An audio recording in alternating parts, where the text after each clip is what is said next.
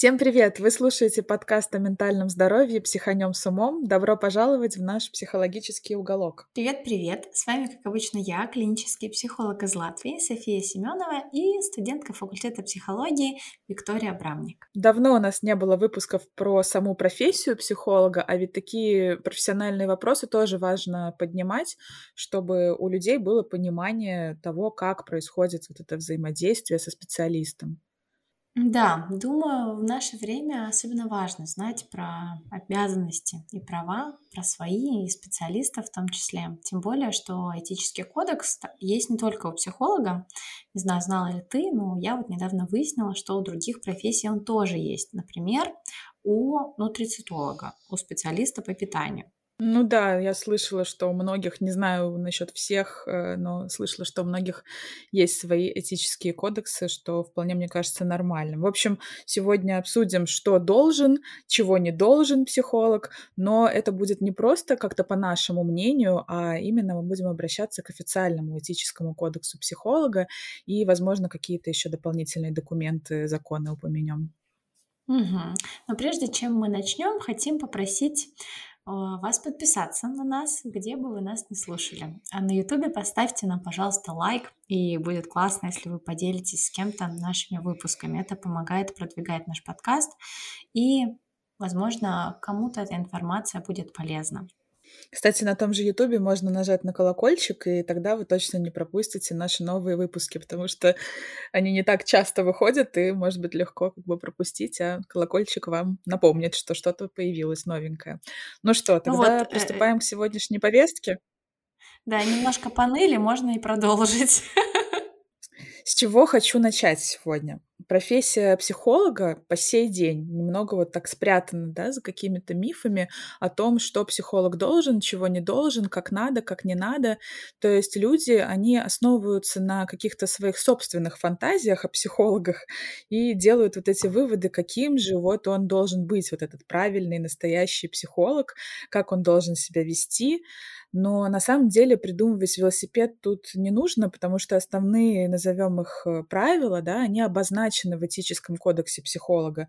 И мне вот даже интересно, новые клиенты, которые к тебе, София, приходят, они в курсе об этом или они обычно не задумываются вообще о таких моментах, и эта тема никак не всплывает в твоей работе? Ты знаешь, я обычно на него ссылаюсь в первых сессиях, особенно когда составляю так называемый сеттинг, да, договоренность между клиентом и психологом. А, я всегда говорю о праве на конфиденциальность. Также я упоминаю о том, что спрашиваю разрешение использовать а, информацию, полученную, например, на супервизии, да, на ковизии и так далее. Рассказываю, что это такое. А, также рассказываю о том, что я не работаю с друзьями, родственниками и так далее. Да, иногда это, ну, прям напрашивается сразу, иногда позже. Но, в общем-то, я знакомлюсь с этим понятием, в принципе, клиентов, потому что это как бы часть нашей договоренности. Мгм. Кстати, такой вопрос. Вот ты это делаешь по собственной воле или а, кодекс или закон тоже как бы тебя обязывает посвятить клиента перед началом терапии вот в эти моменты, вот в эти правила?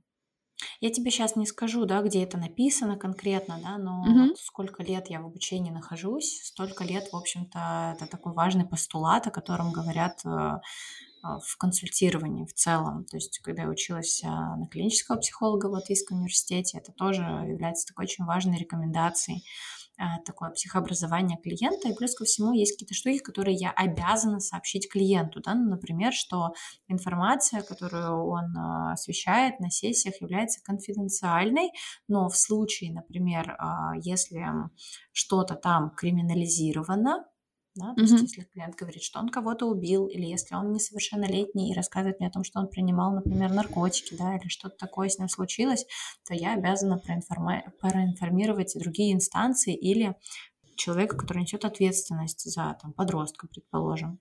Вот, и тогда как бы у человека есть выбор, рассказывать или не рассказывать, что с этим вообще-то делать. Но я обязана его проинформировать. Ну да, логично.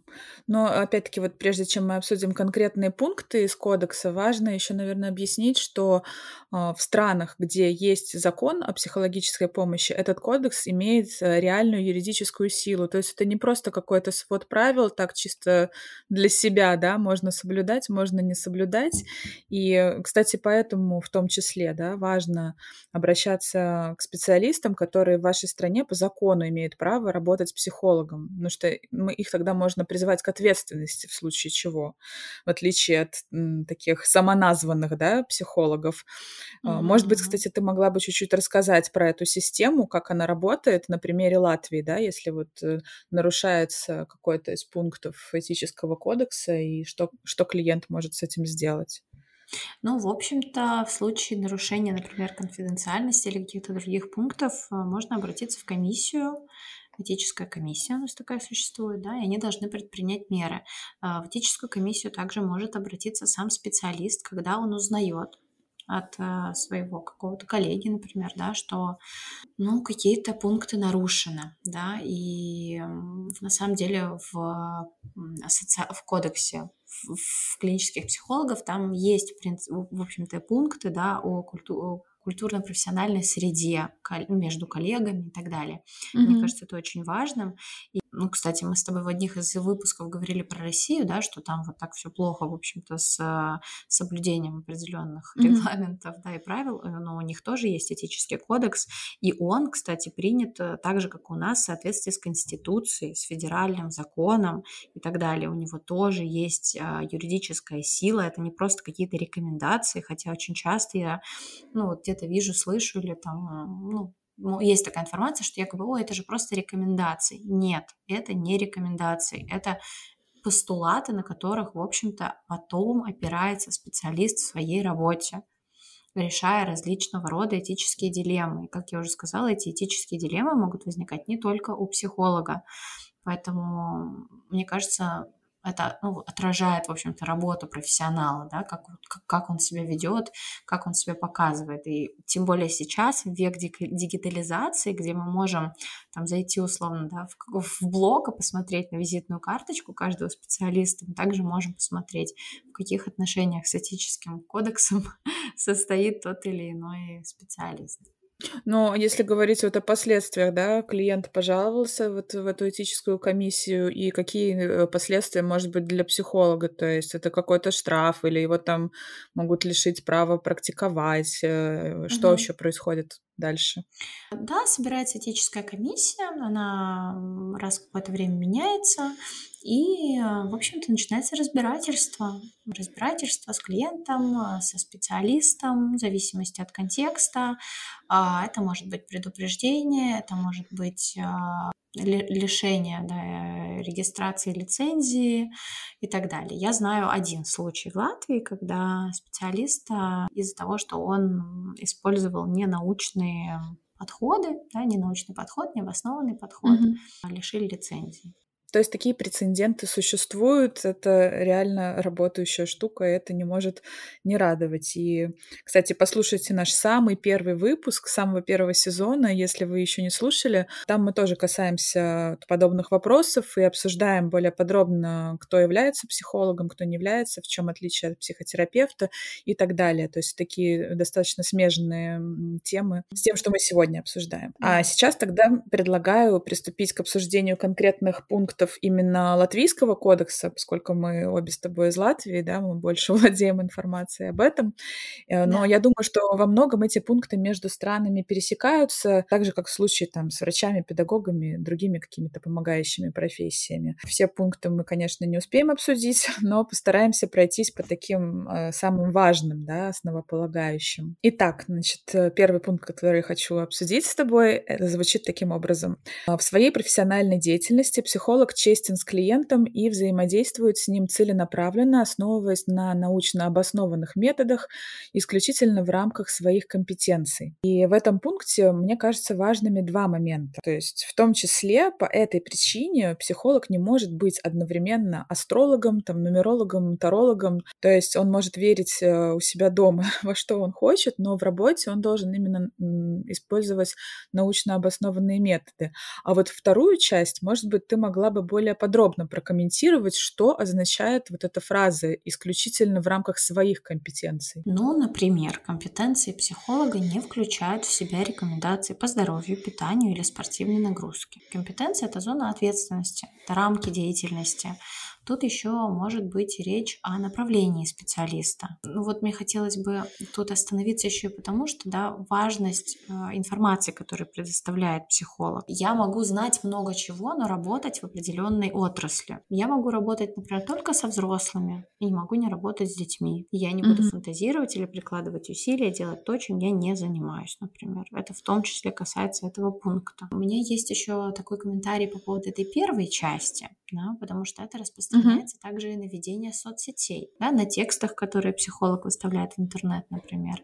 То есть а, специалист несет ответственность за это все, за контент, за то, что он говорит, потому что это воздействует на людей, воздействует на потенциального клиента в том числе. Ну да, то есть если у него публичный профиль, то будет странно, если он будет в нем как-то пропагандировать вот эти ненаучные какие-то теории, делиться ими, да, в публичном в пространстве. В да. Спасибо тебе большое за объяснение. Следующий пункт мне кажется, у многих вызывает э, вопросы, и это пункт такой сложный о работе с несовершеннолетними. Звучит таким образом. При работе с несовершеннолетними психолог должен получить согласие родителя или законного опекуна, за исключением оговоренных в законе психолога случаев. Если у психолога возникает подозрение, что несовершеннолетнему клиенту что-то угрожает, или о потенциальном случае насилия, то психолог тогда обязан сообщить об этом в соответствующие органы. И, София, я знаю, что ты много работаешь и с детьми, и с их родителями, думаю, можешь как-то пролить свет на нюансы этого пункта. Ну, например, мне интересно, как поступать, если родители не хотят, чтобы их ребенок ходил к психологов. Ну, принципиальный для, для да. них вопрос. А сам ребенок, например, он уже вот подросток, э, чувствует, что у него какие-то проблемы, трудности, и он хочет. То есть, получается, он никак не сможет эту помощь э, получить. Ну, к сожалению, да. Если родители против, то мы не можем повлиять на эту ситуацию только через э, более уполномоченные инстанции, и то это много зависит от специалистов. Но по большому счету ты права. То есть, если это не обязательная какая-то процедура, да, то тут мы не можем повлиять никак на родителей. Под обязательной процедурой я имею в виду, ну, предположим, ребенок, подросток попал в какую-то ситуацию, где он был задержан полицией. Полиция, ну, конечно, если это случается с подростком, несовершеннолетним, она автоматически связывается с социальной службой.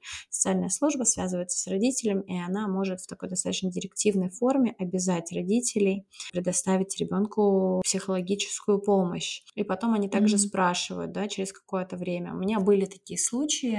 Но, в общем-то, правда, да, есть в твоих словах, даже если, например, этот психолог, школьный психолог, он все равно каждый год у каждого mm-hmm. ученика должен получить разрешение на то, что он может с этим ребенком проводить какую-то там диагностику, разговор или что угодно. Если этого не происходит, то вообще это неправильно, да, это не, не совсем в соответствии с нашим законом. Слушай, мне сейчас пришла в голову такая мысль, но сейчас вот подростки, да. ну, которые там старше 14-15 лет, уже зачастую выглядят ну, вполне себе как взрослый. И вот он же может просто прийти к тебе и, ну, грубо говоря, не сказать, да, что ему нет 18 лет. Ну, то есть, как бы скрыть эту информацию. Ну, это очень сложно. Как он будет оплачивать консультации? Обычно я выписываю официальный счет, да, в Мгм. котором я часто прошу персональные данные и так далее, и так далее. Поэтому так или иначе, ну, я с таким не сталкивалась. Мгм, мгм. А, да, вторая часть моего вопроса про работу с несовершеннолетними касается конфиденциальности.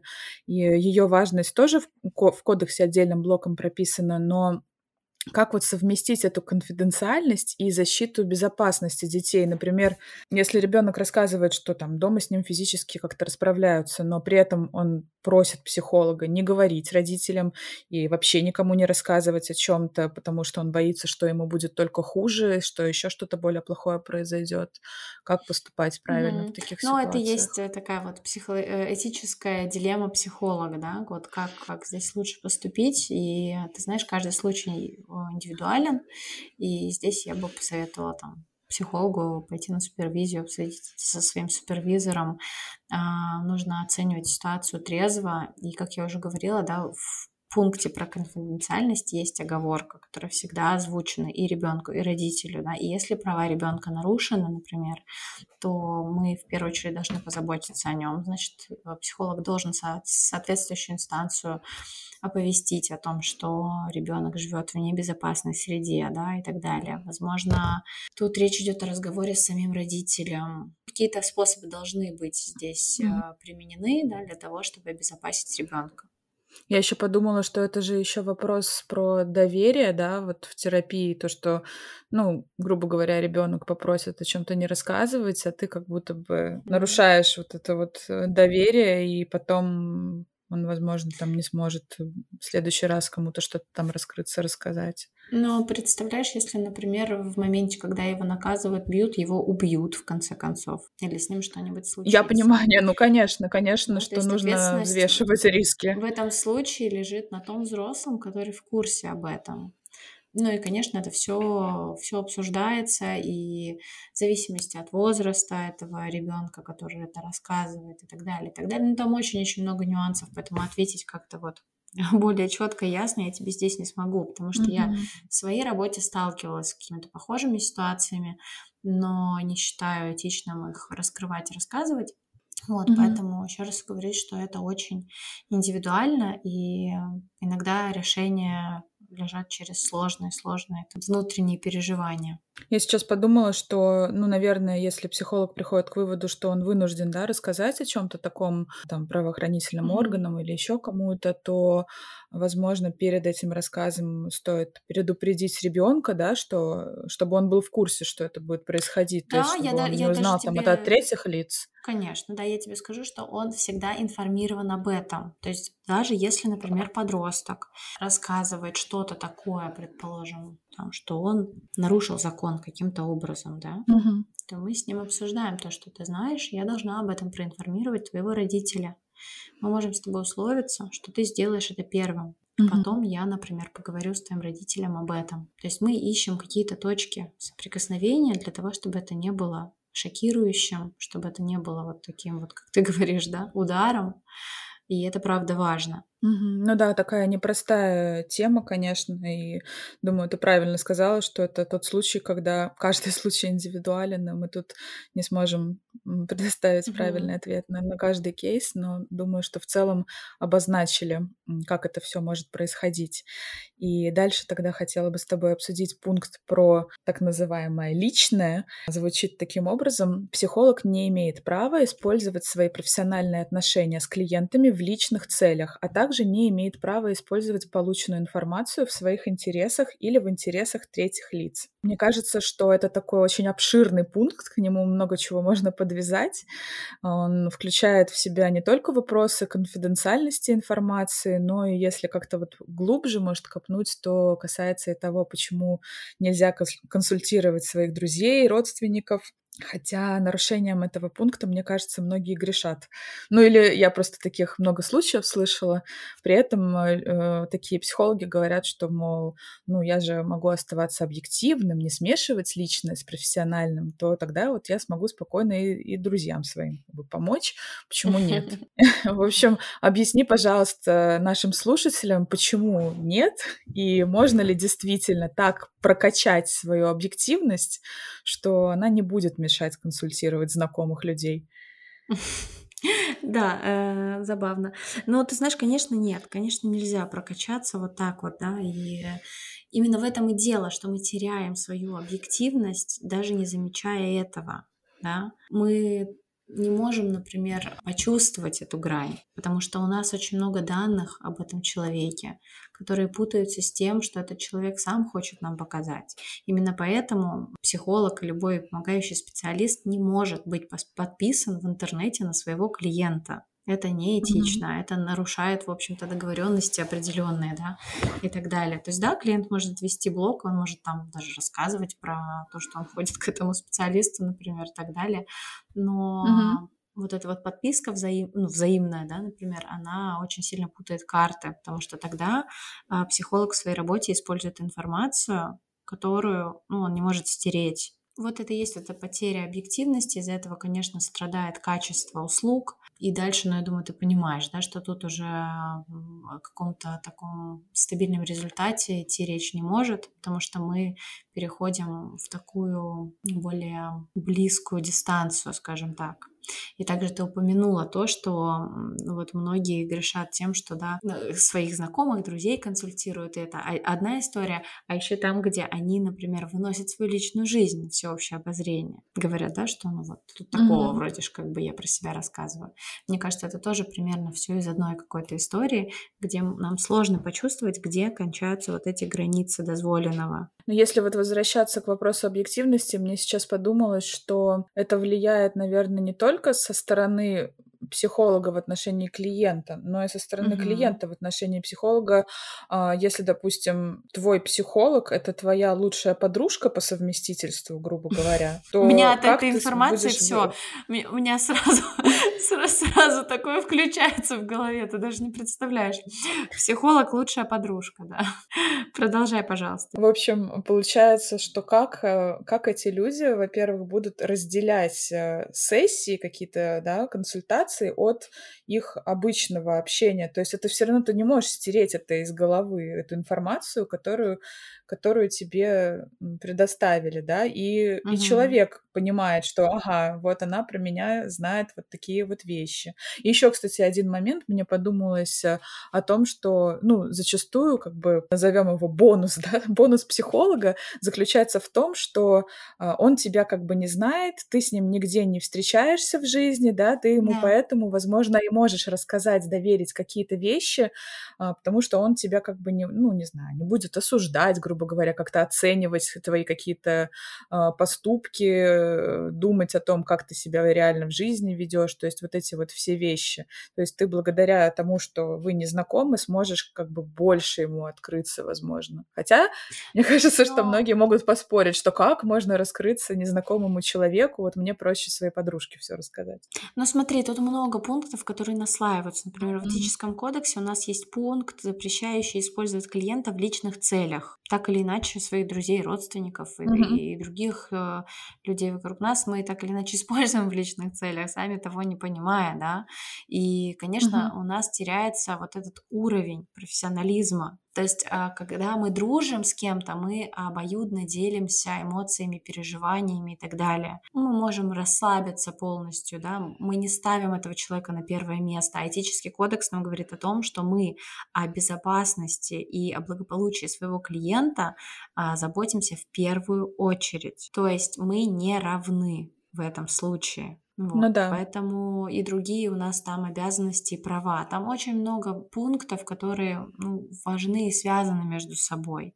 Так же, как мы не можем, например, консультировать родственников или друзей нашего клиента. Никогда. Мы не можем это делать. Если вы знаете какого-то специалиста, который это делает, подумайте о том, стоит ли вам к нему обращаться. Это действительно важный пункт, который точно так же мешает объективности. Бывают исключения, они бывают, но они достаточно редкие и они тоже очень индивидуальные. Да, но тут важно э, прокомментировать, наверное, для слушателей, что есть такая штука, как парная терапия, но это когда ты вместе изначально приходишь, да, к специалисту, и вы от и до как бы вместе проходите эту парную терапию. То есть э, специалист про вас знает одинаковое количество какой-то, да, информации. А да. А если вы по, по, по отдельности ходите к одному и тому же специалисту, конечно, здесь уже объективность э, теряется, в особенности, если кто-то первый начал, да, кого-то специалист уже лучше знает, чем другого человека. Бывает, конечно, такое, особенно в маленьких городах. Вообще, в принципе, Рига это не очень большая, Латвия не очень большая. И в моей практике бывали ситуации, когда люди знакомые друг с другом были у меня в терапии, да, но они были не одновременно, и у нас были определенные договоренности mm-hmm. по поводу того, чтобы не называть имя этого человека, да, и для того, чтобы mm-hmm. не говорить о каких-то фактах, которые так или иначе могут как-то его личность а, ну, высветить, да, в моих глазах, скажем так. Но так как эти люди были mm-hmm. далеки друг от друга, фактически в терапии они никак не пересекались. Но это, понимаешь, редкость, и это больше исключение из правил. Слушай, ну я думаю, мы можем плавно перейти э, тут э, тоже к обсуждению поведение психологов в социальных сетях. Немножко ты так упомянула mm-hmm. уже этот момент. И как бы отдельного пункта полноценно, да, расписывающего, как там должен, что делать психолог в социальных сетях, нету, но по остальным пунктам можно сделать определенные выводы, да, как делать все-таки не нужно. И в Инстаграме есть э, достаточно большое количество психологов, которые в открытом доступе делятся, ну, практически, наверное, всем о своей личной жизни, переживаниях, страданиях, даже какими-то диагнозами своими делятся, какие они пьют медикаменты. А, я ведь правильно понимаю, что так все-таки ну, не должно происходить? Ну, смотри, попробуем разобраться. Психолог, на мой взгляд, может выносить в совместное пространство то, что он с легкостью может рассказать любому своему клиенту на терапии. Да, то есть, на мой взгляд, э, какие-то такие глубинные переживания, эмоции могут влиять на другого человека достаточно сильно.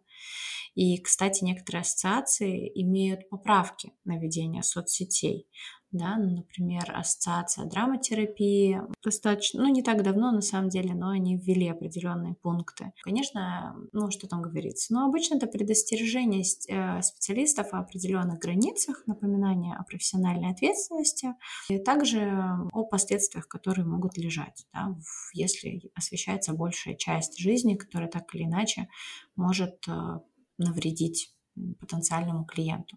Да? Вопрос еще, зачем специалист ведет блог? Это тоже важно. Если специалист ведет блог не экспертного характера, и он не принимает клиентов, например, но при этом является психологом, ну, пусть он uh-huh. делает, что хочет, да, uh-huh. если он все-таки является экспертом, у него экспертный блог, и цель этого блога привлечение клиентов, продажа услуг, то тут очень много этических дилемм, Тут целое минное поле из этических дилемм, да. Mm-hmm. И тут, конечно, нужно задуматься о том, зачем я это делаю. Иногда люди используют блог как жилетку, такое место, где можно сгрузить все свои переживания, волнения, порефлексировать там о чем-то очень интимном и так далее.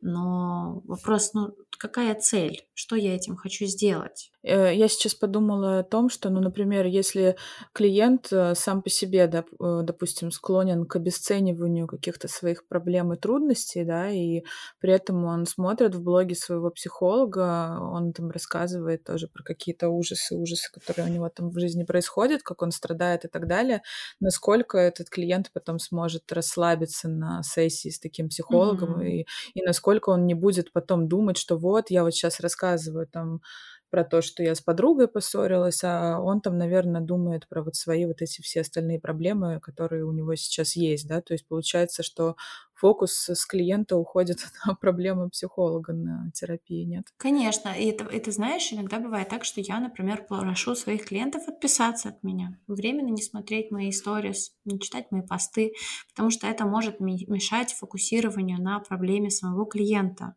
это может как бы добавлять ему угу. материала, который вообще ему не нужен.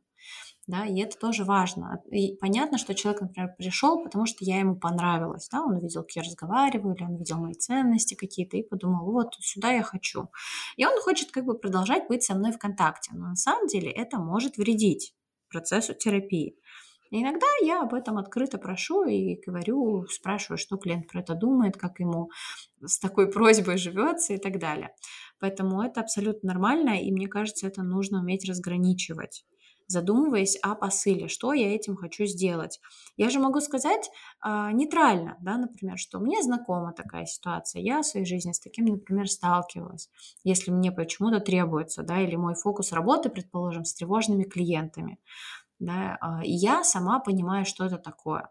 Я могу сказать, что я понимаю, что это такое, потому что там, мне это знакомо и так далее. Но угу. стоит ли идти там дальше? И еще раз повторюсь, что я в своем подходе, в общем-то, ведения блога опираюсь на то, что я готова показать своему клиенту в личной терапии или на какие вопросы я готова ответить. Это я могу показать. Угу. Да. Если есть что-то, ну, что, мне кажется, может навредить да, этим разным процессам внутренним, то, конечно, это остается за кадром. Я слышала такую версию, что вот, мол, психолог ведь тоже человек, у которого могут быть свои проблемы, и поэтому клиенту это важно видеть, что вот не он один как бы страдает, а что вот э, все, короче, нету идеальных людей. Объясни, Мгм. пожалуйста, чем все-таки вот такая чрезмерно обильная информация о личной жизни может помешать процессу? Ну, ты в целом это уже э, оговорила. И, кстати, я сейчас подумала о том, что мы с тобой еще обсуждали, что не только когда психолог эм, проблемы какие-то свои вываливает чрезмерно, да, это нехорошо, но если, возможно, он даже какими-то позитивными вещами чрезмерно делится, это тоже может быть, да, как-то не очень. Может быть, про это тоже могла бы что-то сказать. Ну, конечно, да, психолог тоже человек, там все в этом духе, у него свои проблемы, это все понятно. Но опять-таки мы должны думать о том, что эта информация может скомпрометировать клиента. То есть это может быть определенным триггером, это может влиять на его самоощущение и так далее. А мы же помним, что мы как бы несем ответственность за то, что мы делаем, потому что у нас есть свод определенных правил, на которые мы э, опираемся. Мне кажется, самораскрытие это mm-hmm. нормальная часть такая естественная штука. Но, наверное, стоит разделять, почему я хочу это вынести, да, и почему мне это сейчас требуется. Как я уже сказала вы, что ну, блог для многих элемент психотерапии, да, чтобы там переработать свои переживания, наладить там рефлексию и так далее.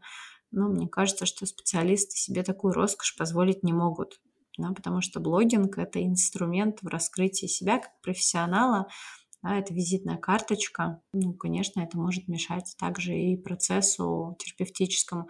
На самом деле даже не может, это правда мешает, да, и я думаю, специалистам нужно просто это принять как данность и прожить это. Точно так же, как э, то, что неэтичным является выставление отзывов о своей работе. Как бы сильно психологу любому другому специалисту, помогающей профессии, не хотелось бы этим поделиться, ведь клиент же сам написал это, или он, например, даже на парах эмоций, да, и там говорит, выложите это, пожалуйста, и так далее. Но он просто тоже не несет ответственности за то, как это влияет на него в будущем, как это влияет на терапевтический контакт.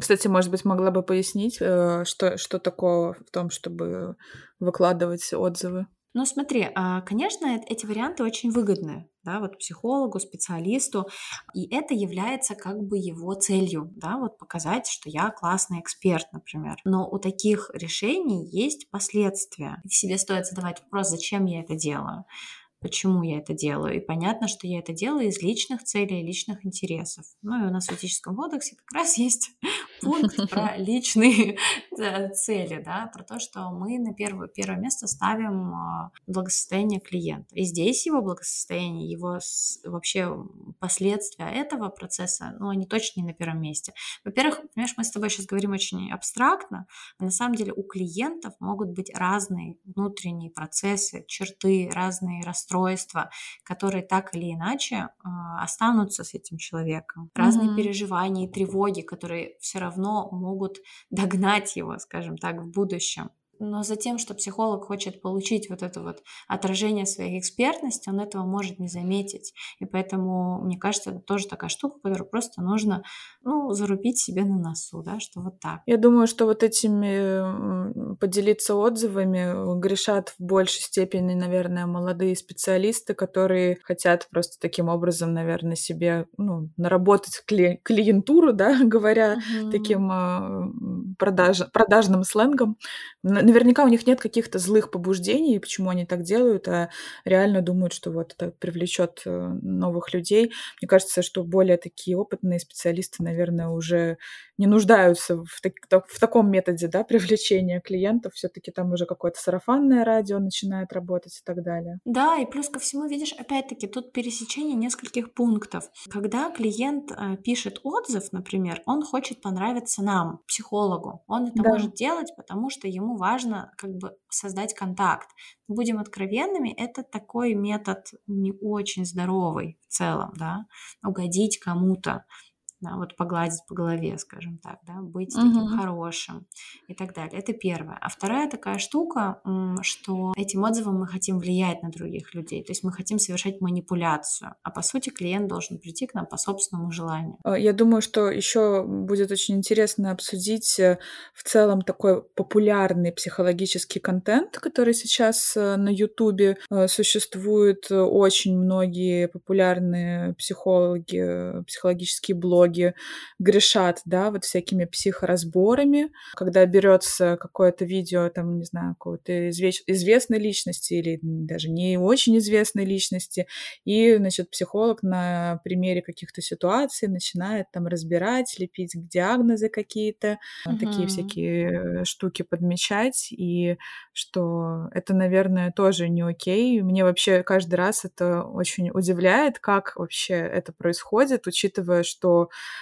для того, чтобы какой-то диагноз поставить, ну, во-первых, психологи, как мы знаем, диагнозы не ставят, но в любом случае э, по какому-то видео это сделать, ну, невозможно, будем честны. Конечно, да. Вот. А, а у людей, которые такой контент, контент потребляют, получается, складывается такое ложное, наверное, впечатление о работе тоже психолога, что это вот так вот можно на кого-то посмотреть и, и, и диагностицировать его. Конечно, да. Во-первых, начнем с того, что не очень этично а, говорить о ком-то без его ведома. Когда мы вот выставляем что-то и рассуждаем на эту тему. Но это как бы не очень.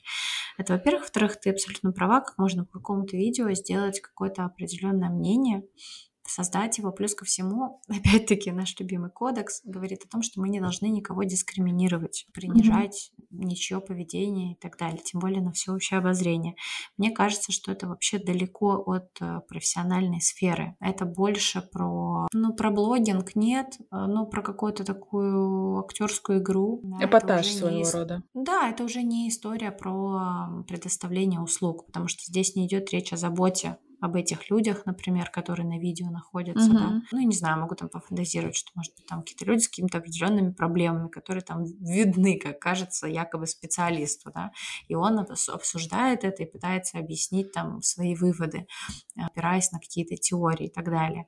Но это очень сильно может портить представление человека о том, что так это не работает. Да, возможно, кто-то посмотрит и подумает, а, теперь я могу делать выводы, основываясь на этих вот фактах, потому что специалист же это сказал, значит, я тоже так могу, могу это использовать, как бы, да, то есть ну, mm-hmm. дискредитация поведения других людей, и мне кажется, это абсолютно не научно. Мне кажется, что в этом и заключается такая загвоздка о том, как вести блог психологу, да, то есть, с одной стороны, там тебе, может, хочется популярности, чтобы тебя там больше людей слушали, читали, там, в зависимости от твоего формата, mm-hmm. а с другой стороны, тот контент, на который вот э, приходят люди да. массово, да, он не совсем этичный является, и получается, нужно сделать такой какой-то выбор, да, для себя, кто ты, ты психолог в первую очередь, или ты все-таки блогер? Угу. Именно так, я тут с тобой согласна. Я думаю, что перед каждым специалистом вообще в ведении блога как такового лежит вот э, много вопросов, на которые нужно ответить себе, да, может быть, вместе со своим психотерапевтом это обсудить. Почему я это делаю, что я хочу, какие я потребности пытаюсь закрыть и так далее. Вроде с соцсетями тоже более-менее разобрались. Э, есть еще несколько пунктов, на которых мы отдельно как-то задерживаться не будем. Мы много о них говорили в том самом первом выпуске, но просто важно напомнить нашим слушателям, что улучшать свои профессиональные знания является обязанностью психолога, то есть это не какое-то по желанию что-то должно происходить. А, наука у нас идет вперед семимильными шагами, и психолог это не, ну, не та профессия, где можно один раз закончить универ и с этими знаниями потом до пенсии работать. А, вот. Также в кодексе идет речь о том, что психолог должен следить и за своим психологическим состоянием, чтобы оно ему не мешало в работе с клиентами. И в случае каких-то помех обращаться самостоятельно тоже за помощью, уходить на супервизии. Mm-hmm. Невыполнение вот этих двух пунктов, насколько я понимаю, может даже ставить под угрозу благополучие клиентов. Поэтому и существуют эти правила, верно? Да, конечно, как мы с тобой сегодня уже говорили, да, о том, что вот это благополучие клиента, оно нас стоит на первом месте. Мы в первую очередь думаем о том, как будет лучше ему, да, поэтому забота о себе, личная терапия, супервизия, повышение квалификации, оно очень-очень важно, потому что оно фактически напрямую влияет на качество предоставляемых услуг. Если психолог, специалист не может э, вовремя понять, да, что где-то какой-то триггер есть, где-то есть какая-то неуверенность или что-то еще да, беспокоит, не может это разрешить, то, соответственно, он и не может дальше нести это. Но мне кажется, это вообще, знаешь, как определенный фильтр. Если вот этот фильтр у психолога засорился, то если у него выгорание, то он как бы не может передать дальше то, что нужно а, в терапевтической работе. Ну да, логично. И да. последний пункт тогда на обсуждение многих может, мне кажется, удивить. А, звучит так. Психолог должен воздерживаться от обещаний и гарантий за результаты своей профессиональной деятельности.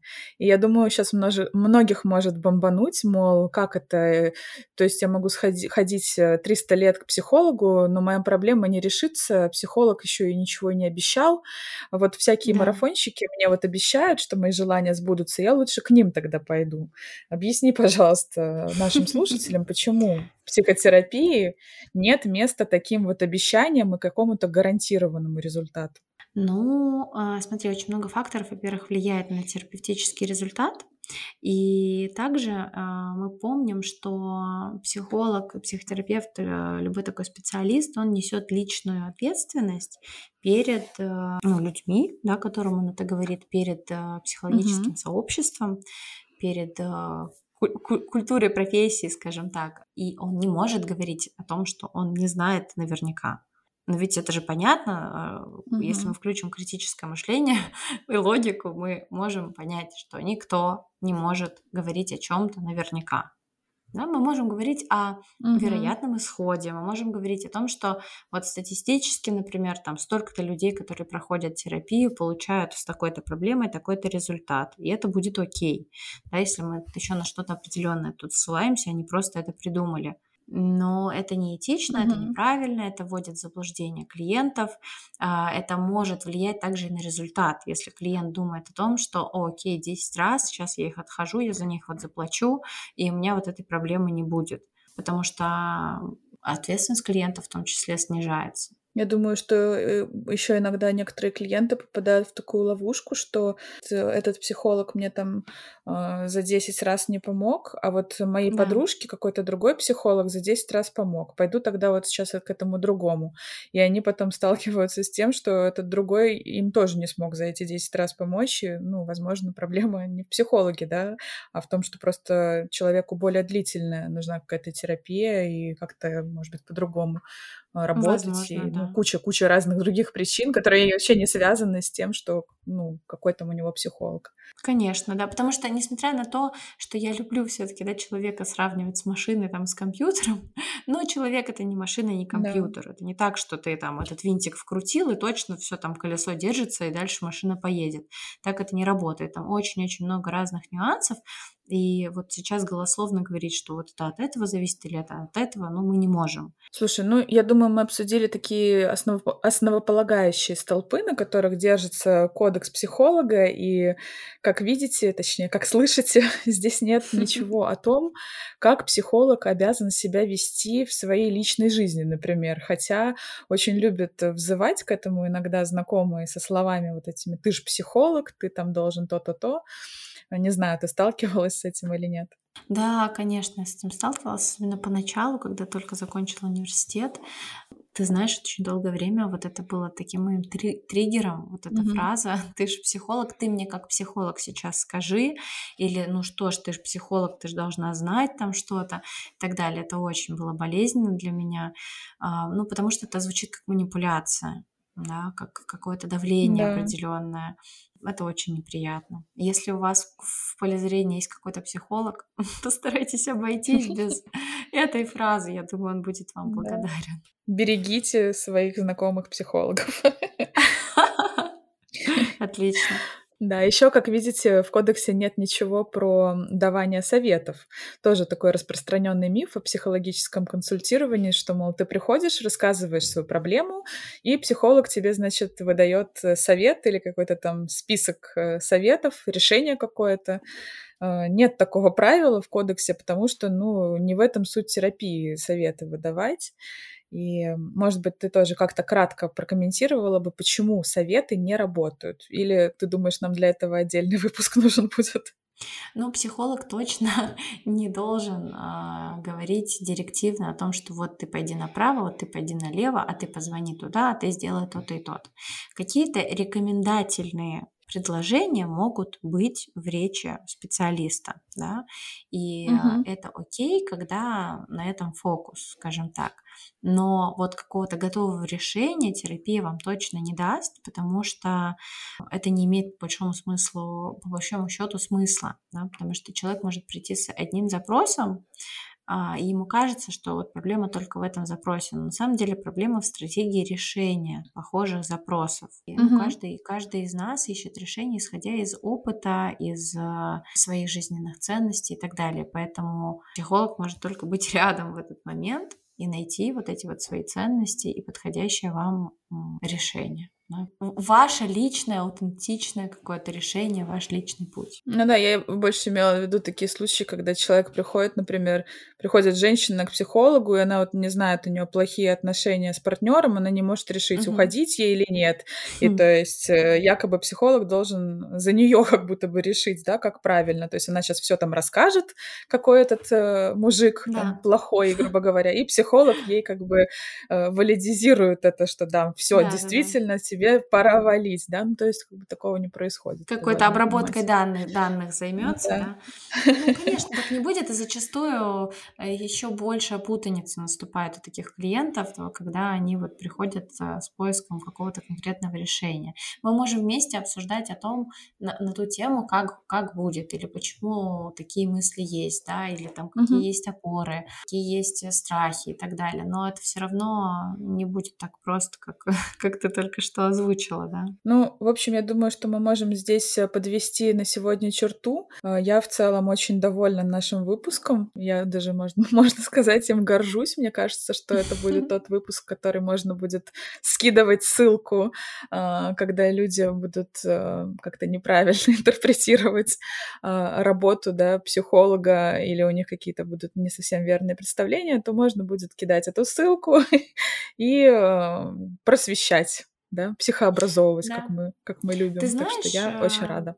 Э, это классно, что есть такое ощущение, да, что мы вот об этом поговорили, и ты вот рада. Я тоже, на самом деле, очень рада, и хочу сказать, что, а, на мой взгляд, этический кодекс — это такой свод определенных правил, которые позволяют сохранить общность и культуру профессии которые объединяют специалистов и помогают сохранить идентичность. И это очень важно, потому что именно так а, образуется такое вот качественное профессиональное сообщество. Мне кажется, нужно стремиться к тому, чтобы кодекс работал, чтобы о нем знало как можно больше людей, потому что, как мы уже сказали с тобой, это свод э, прав и обязанностей. Это может улучшить качество услуг соответственно, улучшить угу. состояние людей, которые пользуются помощью. По поводу рекомендаций книг, наверное, сегодня ничего такого тематического, ну, не может быть, да? Вроде как не существует каких-то книг э, про этический кодекс э, психолога, просто потому что он действительно может отличаться в разных странах, но